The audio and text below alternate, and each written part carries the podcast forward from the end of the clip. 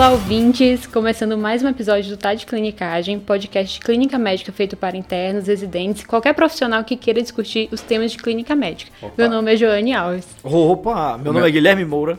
E o meu nome é Pedro Magno. Ó, Joane estreando, falando, o, começando o episódio, né? Responsa. Não, e, e o- e o mais legal é que ela decorou tudo mesmo, não tá, não tá lendo não. É, isso aí. A Joane, que é nova integrante do TDC, já fez um episódio super ouvido de acidose metabólica. E quando ela foi anunciada, Gui, foi uma loucura no Instagram, cara. Não, criaram um fã-clube pra ela. É fã-clube. É- a, a sensação é de que a gente tava contratando Neymar. Exatamente. Tá? Quem me dera. E aquisição, viu? Então, pessoal, a ideia hoje é a gente discutir um pouco sobre hipertensão secundária. Tem um episódio 36, que foi o episódio que a gente já teve uma discussão de hipertensão, então vale a pena vocês conferirem, para agora a gente dar continuidade a essa discussão e ver um pouco mais, né? Uma abordagem mais aprofundada e com diagnósticos outros. A ideia daquele outro episódio foi falar do tratamento, né? Qual antipertensivo escolher no primeiro momento. E hoje a gente vai falar um caso clínico, né, Jô? Sim, vai ser bem diferente, vai ser uma discussão que a gente vai tentar abordar as principais etiologias né, associadas à hipertensão secundária. E aí, como tradição do caso clínico, né, só a Joane sabe o desfecho final. Eu e o Gui, a gente não tem ideia do que aconteceu com o paciente, como ele se apresenta. A única informação que a gente tem é que era um caso de hipertensão secundária, né, Gui? Exatamente. Lembrando que a gente estimula vocês a acompanhar o caso junto com a gente, o que, que faria de conduta nesse momento e o que, que falaria se tivesse aqui na mesa junto com a gente. Pô, tem um detalhe que o pessoal do TDC não falou que ele seria legal de falar, pô, eu acho que se eu tivesse lá falaria tal coisa e compartilha com a gente, né? Excelente. Boa. Vamos lá? Vamos, nessa. Então, temos uma mulher de 47 anos de idade, que é natural de São Paulo. Ela foi encaminhada para o ambulatório com um quadro de pico hipertensivo. O que aconteceu? Ela estava numa programação para uma biópsia de um nódulo mamário à esquerda, e lá na- no centro cirúrgico foi constatada uma PA de 220 por 120, só que ela não tinha nenhuma queixa, não negava dispneia, dor torácica, qualquer sintoma, e ela foi encaminhada para o ambulatório para poder compensar essa hipertensão, porque ela já sabia desse diagnóstico. Interessante, né? A primeira peça de informação aqui da Jo é porque eu esperava uma idade menor, né? Você ah, vai falar de hipertensão secundária, vai vir um- uma pessoa de 20 e poucos anos, né? Ou mais velha, né? Também. É, mas ela já me fala 47 anos, uma idade que é bem compatível com pressão alta, né? Exato. Mas eu acho que o que não é compatível são os valores que chegou, né? 220 por 120, né? Acho que a gente vai conseguir tentar encaminhar um pouquinho disso.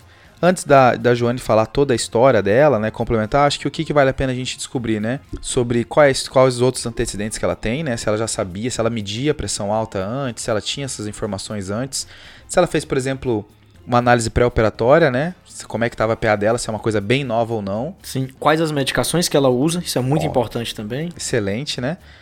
E outra coisa legal é saber se ela estava sentindo alguma coisa, né, Gui? Se essa hipertensão tão alta no momento ali que foi aferida, se causava algum sintoma nela, se ela estava com sintoma de confusão mental, dor no peito, falta de ar, que aí a gente poderia buscar até aquele conceito de emergência hipertensiva, né? Exatamente, Pedrão. Que é aquela elevação da pressão arterial com uma lesão de órgão-alvo aguda, né? E aí o paciente vai ter justamente esses sintomas que você falou. E aí, se não tiver lesão de órgão-alvo, né, que aí não seria emergência hipertensiva, aí é uma coisa meio polêmica, né? É, aí a urgência hipertensiva já é um, um conceito um pouco mais é, divergente na literatura, né? Algumas pessoas falam que só o nível pressórico você pode caracterizar uma urgência e outras falam que é nível pressórico associado a fatores de risco. É porque talvez essa pressão já esteja com essa paciente há muito tempo e não vai repercutir nada de urgência, né? Exato. Fora que a pressão ela pode diminuir só da paciente descansar, né? Mas é um, é um assunto bem polêmico mesmo, acho que a gente não precisa entrar na conduta agora.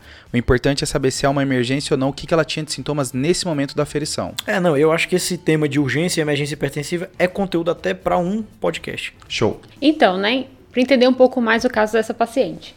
Ela chegou no ambulatório sem nenhum sintoma, não negava, negava dispneia, negava dor torácica, palpita- palpitação, qualquer sintoma outro. Tá. Lá, ela já relatava, né, que era hipertensa e fazia uso de duas medicações, mas de maneira irregular. Tá. O que é que chamou a atenção, né? Por que, que a gente pensou em hipertensão secundária para essa paciente? Ela contava que ela já sabia do diagnóstico desde os 21 anos de idade Caramba. e que ela só in- iniciou o tratamento antihipertensivo por volta da quinta gestação, então por volta dos 30 anos de idade. Tá bem. ela relata que nessa época ela chegou a utilizar cinco drogas antipertensivas. Meu Deus. Nossa. Exato. E sempre disse que teve uma pressão de difícil controle, mas que devido mesmo à vida, aos filhos, ficou muito atribulada e acabou que não foi um problema que ela levou muito a sério, acabou não tratando de forma tão regular. Então, Joane, aqui nessa situação, provavelmente a gente tem uma hipertensão refratária, tá? Tá. Eu não sei quais as medicações que a paciente estava usando nessa época, quando ela tinha 30 e poucos anos de idade, que ela falou que usava cinco classes de medicação, tá? E mesmo assim, a pressão não controlava, tá? Então, assim, se a paciente está usando um diurético tiazídico na época, associado a espironolactona e mais três classes de medicação que tinha efeitos sinérgicos, tá? e mesmo assim não controlava a pressão, a gente pode caracterizar aqui sim uma hipertensão refratária. Que é certo? diferente da resistente, né, Gui? que é diferente da resistente não controlada, né, Pedrão? Que no caso a hipertensão resistente não controlada é quando o paciente toma três classes de medicações, certo? Sendo uma delas um diurético tiazídico e mesmo assim continua com os níveis pressóricos elevados. E esse é um ponto importante, eu acho que agora do episódio pra gente definir quando que eu vou quando que eu vou desconfiar de hipertensão secundária, né? Até porque aí, o mais comum é a hipertensão primária, né, que é a hipertensão essencial, e ao mesmo tempo não tem um diagnóstico padrão ouro, onde se fala, ah, esse paciente ele tem hipertensão primária. Pedrão, só uma ressalva. É muito importante isso que você falou, tá? Porque assim, mesmo o paciente tendo uma suspeita de hipertensão secundária, a principal causa de hipertensão em todas as faixas etárias é a hipertensão essencial. Tá? Exato. Inclusive em pessoas jovens, né? Exatamente. É, entre 18 e 40 anos eu vi que 30% é secundária e 70% é primária. Então, é, é difícil você falar que isso não é primária, né? Então você tem que ter alguns gatilhos para pensar, não, acho que isso aqui pode ser uma secundária e diagnosticar isso pode mudar o, o curso da doença. Perfeito. Então eu queria trazer três principais. São vários, né? A gente vai mencionar outros no episódio, mas os três principais motivos para desconfiar que essa pessoa tem uma hipertensão secundária são hipertensão resistente, Que essa paciente tem, né? Provavelmente. início da hipertensão abaixo dos 30 anos, Começou com 21 anos de idade. também se encaixa, e uma hipertensão acelerada ou maligna, né? Que ela não tem a princípio. Então, Pedrão, aqui no guideline do ano passado, né, da Sociedade Brasileira de 2020, ele considerou que é igual a mesma coisa, hipertensão acelerada e hipertensão maligna, que basicamente é um pico pressórico muito elevado associado com retinopatia e papiledema. Tá? Pode ter outros critérios, mas basicamente é isso. Que é aquela ideia da maligna pode ter renal aguda, anemia hemolítica, tem bastante coisa aí, né? Exatamente. Mas acho legal essa ideia de que não tem tanta distinção acelerada e maligna, né? Você tra- trabalha tudo como se fosse uma coisa só. E isso é um dos sinais que você tem que pensar em hipertensão secundária. Exatamente. Certo? Então, Pedrão, cara, assim, a gente tem várias causas né, de hipertensão secundária, mas existem quatro principais, não é isso? Isso, que são as mais comuns, né? Eu acho que existem alguns mnemônicos, que a gente até vai falar um daqui a pouco para lembrar, mas aí eu queria marcar os quatro mais comuns, que sabendo desses mais comuns pode te ajudar a guiar a anamnese, né? Certo. Então os quatro são apneia obstrutiva do sono, doença renal parenquimatosa, Certo. estenose da artéria renal e hiperaldo primário. O rim domina aí, né? É, dá- tem bastante coisa mesmo, né? E então a ideia aqui é a gente falar um pouquinho dessas quatro que são as mais comuns, né? Certo. Beleza. Então a primeira, né, a síndrome da apneia e hipopneia obstrutiva dos sonos, né, uma coisa que é falado várias vezes aqui no TDC, é, é outro que o episódio vai ter que rolar pra gente falar mais disso, porque é muito comum, né? Cara, é muito comum e é muito negligenciado, né, Pedrão? É uma doença que pode causar hipertensão secundária, pode causar hipertensão pulmonar. Cara, uma Evento cardiovascular. Aumenta risco de evento cardiovascular, então é muito negligenciado, mas é uma doença muito importante na prática. Então a ideia aqui é que o paciente com apneia do sono ele pode ter uma hipertensão resistente, é a causa mais comum. Tem dados de, das hipertensões resistentes acima de 30% é por culpa da apneia do sono, ou a apneia do sono está contribuindo. São, elas são como se fosse multifatorial, né? Nossa.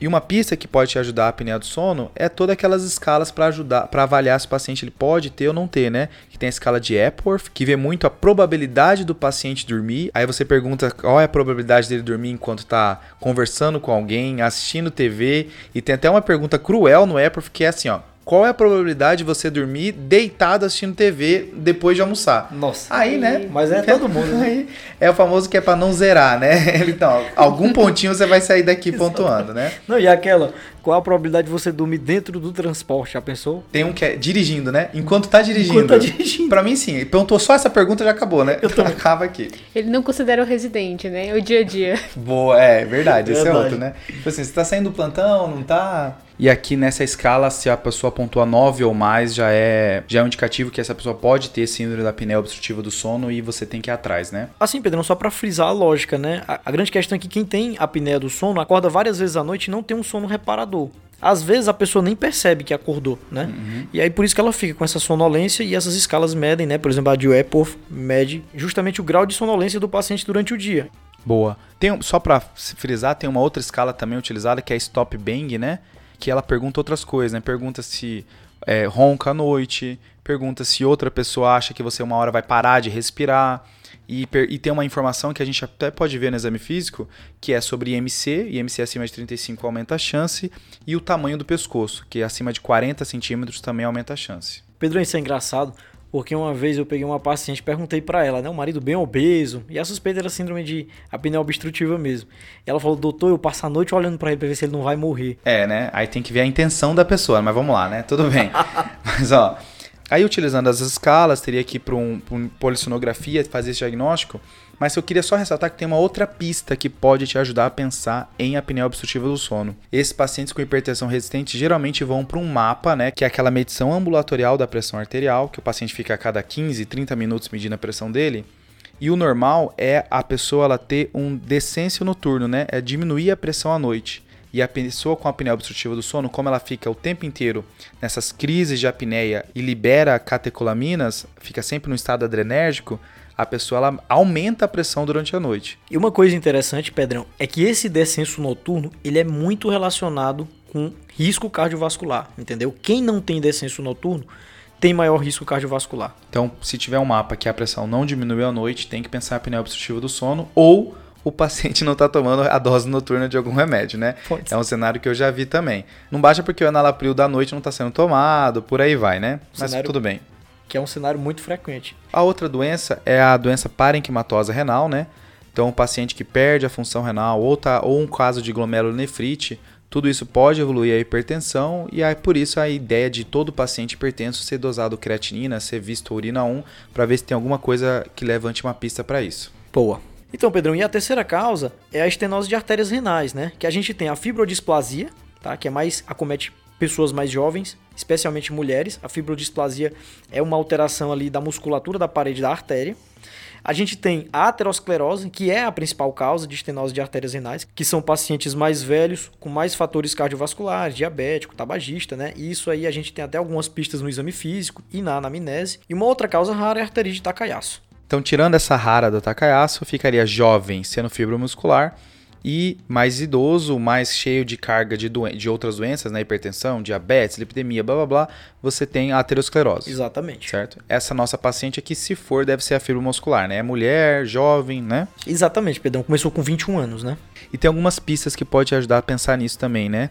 Se o paciente ele tem um rim maior do que o outro, né? Então, quando a gente tem uma assimetria renal maior do que 15 milímetros ou 1,5 centímetro também, a gente levanta aí essa hipótese de estenose.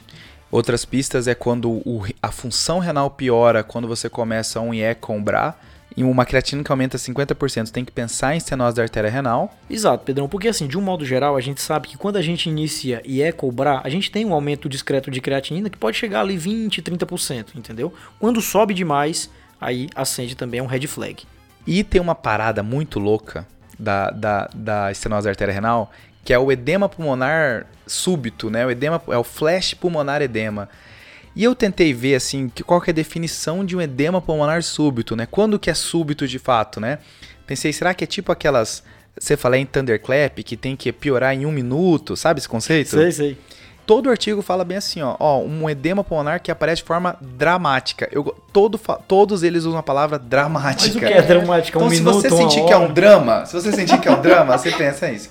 Então a ideia é que é muito rápido. A pessoa não estava esperando, e aí são vários mecanismos que explicam isso. Tem um pouco de do conceito do ventrículo esquerdo que não consegue relaxar direito, tem uma crise adrenérgica nesse momento. Então tem várias explicações que justificam, tá? Boa. Mas a ideia é pensar no edema pulmonar agudo em flashing, rápido, súbito, tá? tem que pensar em estenose da artéria renal. Boa. E por último, a gente já falou três causas principais, a gente já falou de apneia do sono, já falamos de doença parenquimatosa renal, já falamos de estenose da artéria renal e por último, que vale ressaltar das mais comuns, é o hiperaldosteronismo primário, né? É uma coisa que existe até uma noção de quanto que tá mais comum do que a gente imagina ser. Certo. Das causas endócrinas, Pedrão, essa é a principal causa de hipertensão secundária. E aqui a pista para desconfiar de um hiperaldo primário é um potássio mais baixo, uma alcalose metabólica, um sódio no limite um pouco mais superior, tem que pensar. O que eu me decepcionei, Gui, estudando para esse episódio, é a quantidade baixa de pacientes que têm potássio baixo na entrada. Menos da metade dos pacientes tem potássio baixo no momento do diagnóstico do hiperaldo primário. Eu fiquei chateado com essa informação. Cara, aí fica difícil, né? Até desconfiar. E é por isso que todo paciente com hipertensão resistente tem que pensar se ele não tem hiperaldo primário, né? Mesmo sem o potássio baixo. E para fazer o rastreio de hiperaldo primário, a gente precisa não só dosar a aldosterona, né? Porque, porque parece óbvio, né? Hiperaldosteronismo, a aldosterona ia estar tá alta, né? Exato. Mas a questão é que 25% dos pacientes têm aldosterona normal. Então você precisa pegar a aldosterona e dividir pela atividade da renina. Que a ideia é que no hiperaldo primário você vai ter uma aldosterona normal alta com uma renina baixa, indetectável. Exatamente, Pedrão. Isso porque a aldosterona ela faz um feedback negativo na renina, tá? Então se eu tiver alguma parte da supraadrenal produzindo muita aldosterona, seja por um nódulo ou seja por uma hiperplasia, a renina vai vir baixa e essa relação vai vir alta. Show. Então, Pedrão, agora a gente fechou as quatro principais causas, né? De... Isso, né? Então, e, isso, Gui. E aí eu só queria mencionar que tem duas que pode ter o bicarbonato alto. E o bicarbonato alto pode ser uma dica também, tá? Porque a apneia do sono e hiperaldo primário pode ter uma alcalosezinha aí, pode ter o bicarbonato mais alto, né? Só que por motivos diferentes. Sim. O hiperaldo por uma alcalose metabólica e a apneia do sono tentando compensar uma acidose respiratória. Exato. Exato. O cara hipoventila à noite, começa a acumular CO2 e o rim ao longo do tempo vai compensando. Então assim, não é obrigatório pedir uma gasovenosa, mas fica aí uma, uma, uma dica. Mas de qualquer forma, com esses quatro principais na cabeça, já dá pra gente tentar evoluir na anamnese e exame físico do nosso paciente. Excelente, meninos. Então, em relação ao sono, ela não tinha nenhuma queixa de sonolência diurna, né? É, eu vou falar para vocês agora o IMC, realmente vai ser um baixo risco. E de medicações que ela estava utilizando, ela estava com duas drogas, hidroclorotiazida e captopril. É, indo para o exame físico, é, ela tinha uma PA de 185 por 120 na consulta, tá? Tá bem frequência cardíaca de 84 batimentos por minuto, frequência respiratória de 18, saturando 96% em ambiente é, o peso de 64 e uma altura de 160, fazendo um MC de 25. Tá. É, tinha um bom estado geral, não morgurada, hidratada, nictérica, febril. De cabeça e pescoço, ela tinha uma tireoide fibroelástica, com dimensões normais, sem nódulos palpáveis. A ausculta cardíaca, ela tinha um sopro discreto, sem foco mitral, mas sem nenhum outro achado. E o restante do exame físico dela era sem alterações. Show. Ô, Joane, eu posso te perguntar uma coisa? Claro. A pressão nos dois braços era igual? Então, Gui, a PA que eu falei para vocês era do membro superior direito. A do PA do membro superior esquerdo era 180 por 120. Tá, então igual, né? Exato. Parecida, né? Show. E aí, assim, né, pessoal? A Joane foi me falou o exame físico da tireoide. O Gui falou de pressão nos dois braços tem um motivo de vocês estarem falando isso, né, Gui? Exatamente, Pedro. Então a gente falou das quatro principais causas, as mais prevalentes para hipertensão secundária, mas existem várias outras. E aí, pegando aqui a terra da Joane e pegando Oba. o Cardio Papers, existe um mnemônico chamado Ceará. Ah, certo? famoso, famoso. Famoso Ceará. Ah, terra maravilhosa, hein? Então, C, de coarctação de aorta, tá? Que é uma das causas bem importantes quando a gente está falando de criança, adolescente, né? Exatamente. Que aí é essa que dá a pressão diferente nos dois braços, né?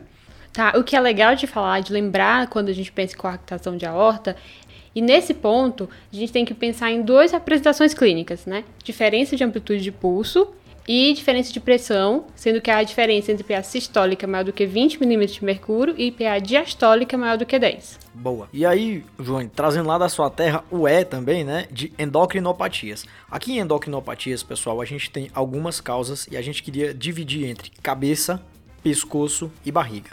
Na cabeça a gente tem duas, tá? Que é a acromegalia e a doença de Cushing. Tá Não bem. é a síndrome de Cushing, é a doença de Cushing que causa a síndrome de Cushing. Difícil de desconfiar às vezes, né? Quando é óbvio, tudo bem, mas quando é sutil é bem difícil de pensar, né? Exatamente. Aí tem que ver a questão da giba, uma, uma pele mais enfraquecida, uma fraqueza proximal, né? As estrias violáceas, né? Uma obesidade centrípeta também. E aí, no pescoço, a gente vai pensar em hipotiroidismo, Tá? Que faz aquela pressão alta convergente, né? Que a sistólica e a diastólica ficam próximas. exato, e o hipertiroidismo também é causa. Que faz a pressão divergente, né? A sistólica e a diastólica ficam bem longe uma da outra, né? Exatamente. Aí a Juni deu aqui a deixa, falou um pouquinho do exame físico da tireoide, a gente tem que lembrar disso, tá? E o hiperpara também. O hiperparatiroidismo causa hipertensão secundária. E na barriga, pessoal, a gente tem duas causas. O hiperaldosteronismo primário, Que a gente já mencionou. que a gente já mencionou, e o felcromocitoma. Sobre o fel, rapidinho, porque é uma causa rara, né? A gente acaba. é, eu na faculdade achava que era bem mais comum do que eu imaginava, assim. É uma coisa que as pessoas citam muito, mas que não é tão. Mas não é uma coisa comum na prática. Eu nunca vi. Também não. E a diretriz de hipertensão do ano passado, que é assinada pela Cardio e pela Nefro, ele traz uma informação que eu achei bem impactante, tá? Que a tríade clássica do felcromocitoma, que é palpitação, cefaleia e sudorese, e ne- no contexto de crise hipertensiva, a sensibilidade para fel é de 89%, com uma especificidade de 67%. Pô, cara, é fantástico, né? Poucas coisas assim de história e exame físico têm uma sensibilidade tão alta. É, eu achei impactante esse número também, sabe?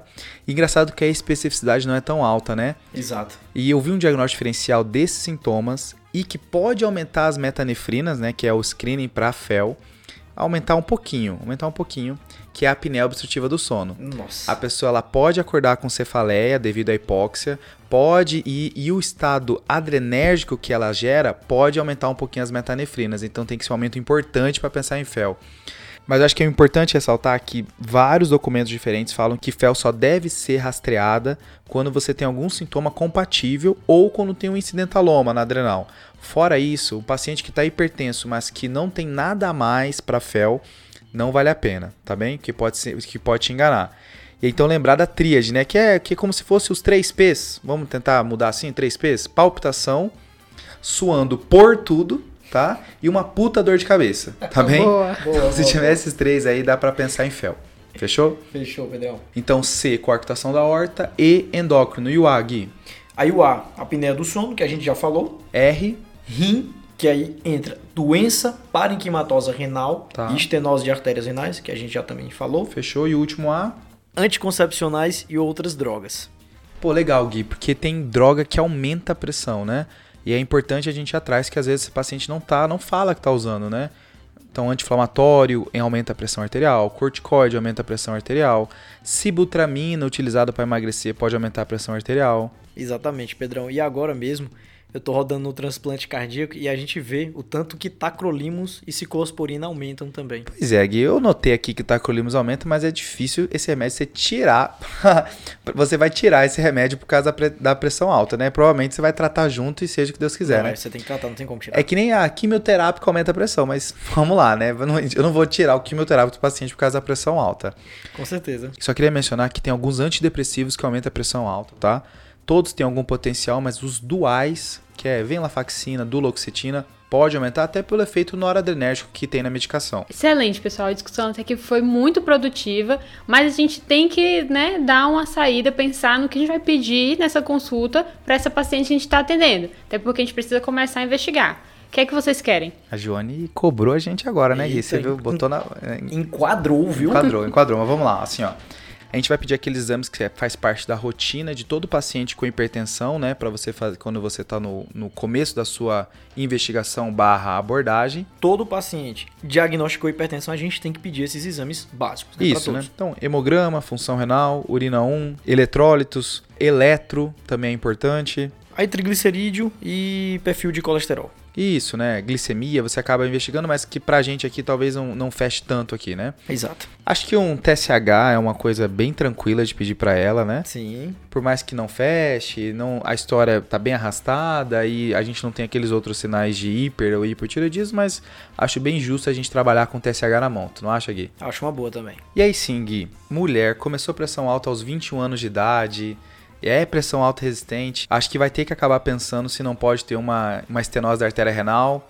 E tem aquela dica lá do e-mail, né? Eu vou acabar pedindo um ultrassom aqui renal para ver se tem alguma pista aí para estenose da artéria renal, tá? É, Pedrão, exatamente. Além de ver o tamanho dos rins e tem, se tem dissociação córtico-medular, né?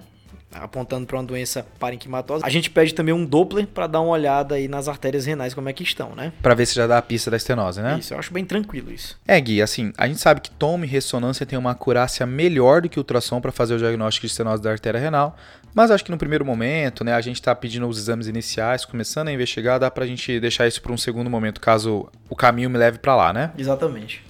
Fechou? Beleza. Pedrão, outra coisa também, puxando um pouquinho pro lado da cardio, que eu pediria, é um ecocardiograma, né? Tá. Porque é um exame que nos dá muitas informações, inclusive mostra se a paciente tem já lesão de órgão-alvo por essa hipertensão de longa data, é um exame praticamente inócuo, né? Para diagnóstico, talvez não ajude tanto, né? Do motivo da pressão alta, porque ele viria principalmente com a arctação da horta, o que não está aparecendo tanto. Exato. Mas acho que, no, no geral, para ver lesão de órgão-alvo é excelente, né? Isso. A recomendação de alguns guidelines é fazer se o eletro vier alterado, mas ela com mais de 20 anos de pressão alta é bem justificável pedir um eco. Não só 20 anos, mas níveis absurdos, né? Fechou. Beleza, então, meninos. Então, é, a gente vai pedir tudo isso, né, para o retorno. E essa paciente volta com vocês hum. para a gente checar, né? Fazer essa investigação inicial. Então, o que nós temos? Ela tem de exames que vocês já solicitaram uma hemoglobina de 12,4, com um hematócrito de 36,8, leucócito 9.160, plaquetas 327 mil, uma creatinina de 0,72 e ureia de 22. Ótimo. Com sódio de 140 e um potássio de 4,2, né? Mas pelo que vocês já falaram, não descartou nada ainda. Tem uma gasometria venosa com pH de 7,43 com PCO2 de 36, um bicarbonato de 24,5. Tá bem. Tá? E tem, além disso, o TSH de 3,6. Normal, né? Um T4 livre de 1,31. Também sim, normal. Ambos dentro do limite da normalidade. Um urina 1 normal, sem proteinúria, nenhum achado. Tá. Ultrassom Doppler de artérias renais com rins tópicos, com dimensões normais, contornos regulares parênquima de espessura normal e ecogenicidade preservada, com boa diferenciação córtico-medular, e artérias renais pérvias, com calibre preservado, apresentando fluxo com padrão espectral e velocidade de pico sistólico normais, ou seja, limpa, zeradas as artérias dela. Tá bem, vamos Quebrou lá. a gente. É, até agora tá, tá complicado. e aí vocês pediram agora exames cardiológicos, né? Isso. O Guilherme aí puxou pro lado dele.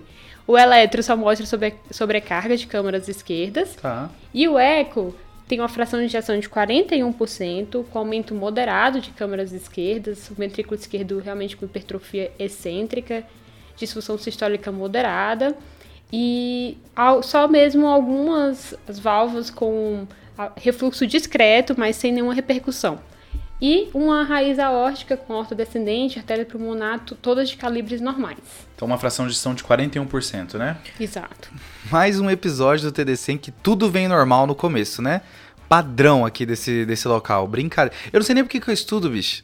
Não tem, realmente. Ah, ignora o começo. O começo vai vir tudo normal. Vamos, São os vamos casos lá. mais difíceis do mundo. Então, meninos, só que o que acontece? Agora, nesse retorno, né?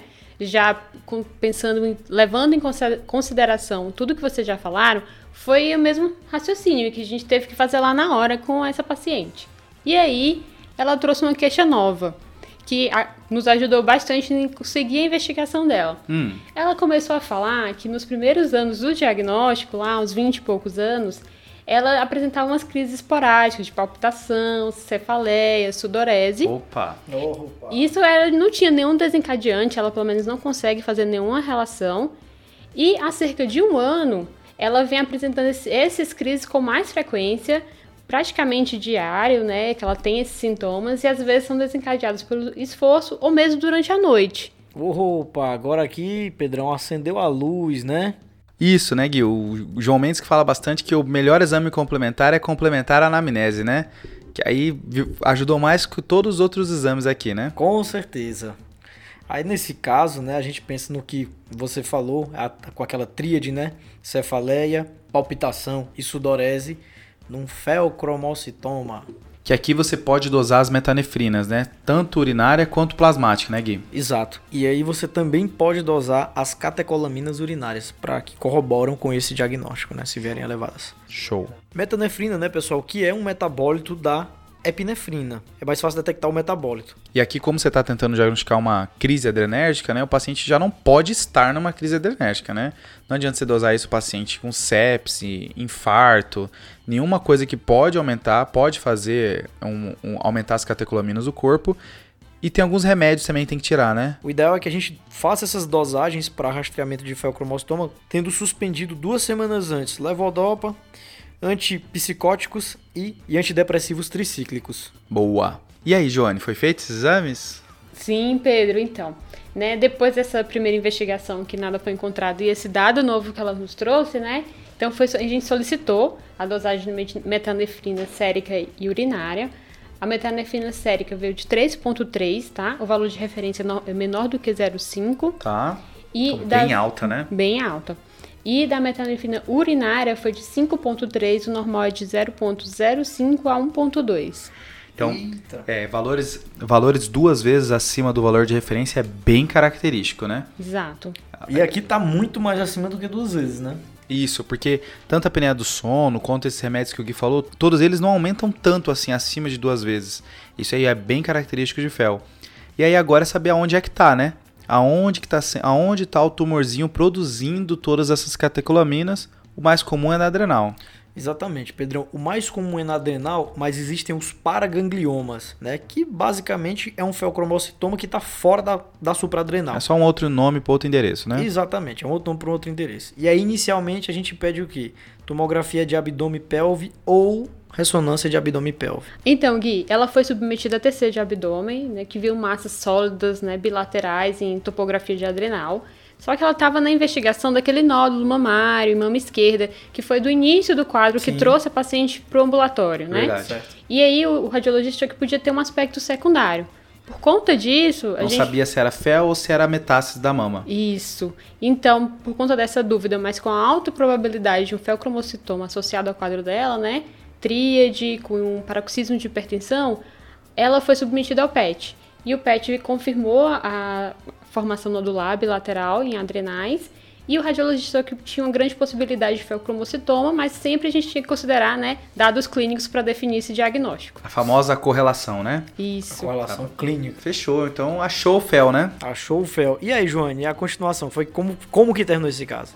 A paciente internou para fazer adrenalectomia bilateral é, com esse com a clínica, mais os exames, mais imagens sugestivas, a gente não precisa de mais nada, né? Tá diagnóstico feito.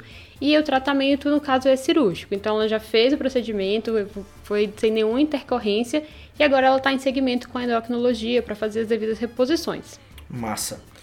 Muito bom. Excelente caso. Tem um dado muito legal que eu aprendi nessa revisão de literatura, é que esses pacientes, apesar desse essa pressão muito elevada, eles fazem hipotensão postural. Hã? Interessante, né? Ah. Eles têm uma vasoconstrição mantida, que é uma resposta adaptativa por conta dessa catecolamina muito elevada. Tá. E isso faz uma diminuição relativa da volemia. Então eles podem fazer hipotensão postural por conta disso. Aí é top essa informação. Aí é clinicagem mesmo. É. Beleza, então a gente chegou ao diagnóstico, né? Todos nós foi ser o primeiro e único caso de fel. Mas o que é importante é a gente levar aquela mensagem de casa, né? O que a gente não pode sair sem saber desse episódio. Então, assim, ó. Primeiro, quando a gente tem que desconfiar de hipertensão secundária? Quando a hipertensão começou abaixo dos 30 anos, quando é uma hipertensão arterial resistente ou quando ela já se comporta como acelerada maligna desde o início, tá? Uma outra coisa importante ressaltar são as quatro mais comuns, né, Gui? Exatamente, Pedrão. Que aí a gente tem a apneia obstrutiva do sono, as causas renais, tanto de parênquima renal como a estenose de artérias renais, e o hiperaldosteronismo primário. Show. E por último, a gente falou do Ceará, né? Se escapar desses quatro, tem o mnemônio completo, que é feito pelo Cardio Papers, né? Exatamente. E que aí é C de... Que é C de coarctação de aorta. E de endócrino, né? De endocrinopatias o outro A de apneia obstrutiva do sono, o R de rim, seja parênquima ou vaso, e, e o último A de anticoncepcionais e outras medicações. Show. Fechou. Beleza. Vamos pro desafio, pessoal? Bora, galera. E o desafio da semana passada foi feito pelo João, que era como diferenciar, já que a gente tinha falado de shunt, como diferenciar o shunt da síndrome hepatopulmonar dos shunts intracardíacos, né? E aqui o teste que você vai querer utilizar é o microbolhas, né? Você agita a seringa para formar as bolhas, enquanto está fazendo o eco, joga as microbolhas para dentro. Aí as microbolhas vão aparecer primeiro no coração direito e é para aparecer entre 1 a 3 ciclos depois no, depois no coração esquerdo.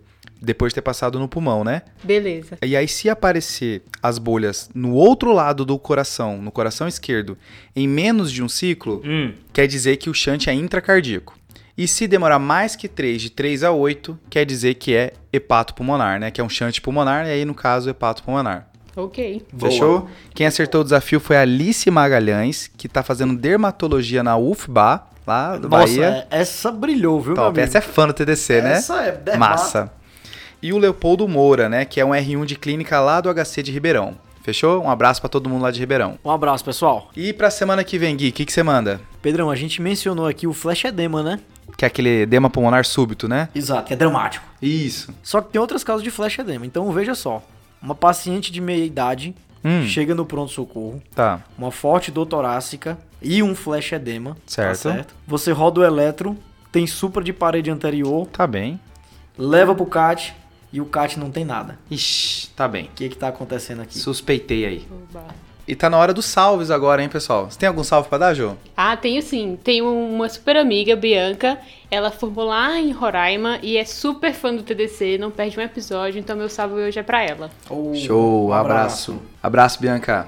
Valeu. E você, Gui? Então, o meu salve, pessoal, vai pra Natália Alves, que é lá de Tocantins. Ela ouviu o episódio de herpes zoster. Ela falou que lá também é cobreiro. Ela falou que gosta muito da nossa abordagem aqui do raciocínio clínico. Um abraço, Natália. Boa, um abraço, Natália. E o meu salve vai pra Dani Dourado. Ela faz faculdade lá na Unirg, né? Que é lá em Gurupi, Tocantins. E que ela implorou pra gente fazer um podcast de pediatria, porque ela é mais ped do que clínica, mas infelizmente não vai ter como, né? Eu tô numa fase que eu pulo tudo, quando chega a parte de criança eu pulo. Ah, ufa, não preciso ler. Ah, Com certeza dá até aquele alívio. Assim, Um salve pra ela, mas a gente, pelo menos eu não sei mais nem a dose da dipirona dos meninos.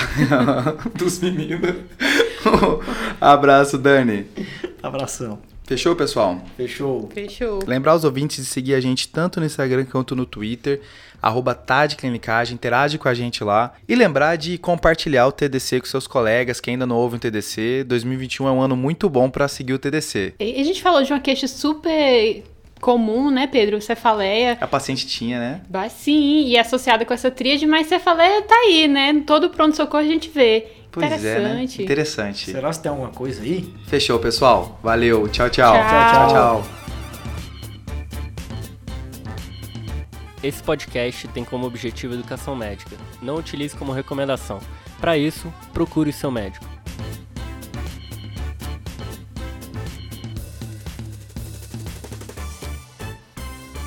Até quem não assiste tá sabendo do Big Brother, né? Aí eu sei que essa semana saiu o Nego Di. Eu falei, rapaz, quem é Nego Di? Eu não sabia quem era. Eu botei lá no YouTube, tinha que estudar, mas como bom procrastinador, sentia a necessidade de ver quem era o Nego Di. Era um horário quebrado, né? Era 2h40. Você falou, não, só começa a parte no horário fechado, às 3 horas da tarde, né? Com certeza. E aí, o que que acontece? O Nego Di, ele que criou o Dia da Maldade. Vocês lembram o Dia da Maldade? Ah, eu tô de plantão aqui na UPA e só vou internar o paciente quando a create for maior do que o HB, AVC, só hemorrágico. Tem a só internar Glasgow Nork 3, né? Tem essas coisas, né? Exatamente. Só se for com suco, se não for, vai pra casa. Essa é famosa também na noite da sabedoria, né? O R1 virando R2, né? Às vezes brilha uma coisa dessa também.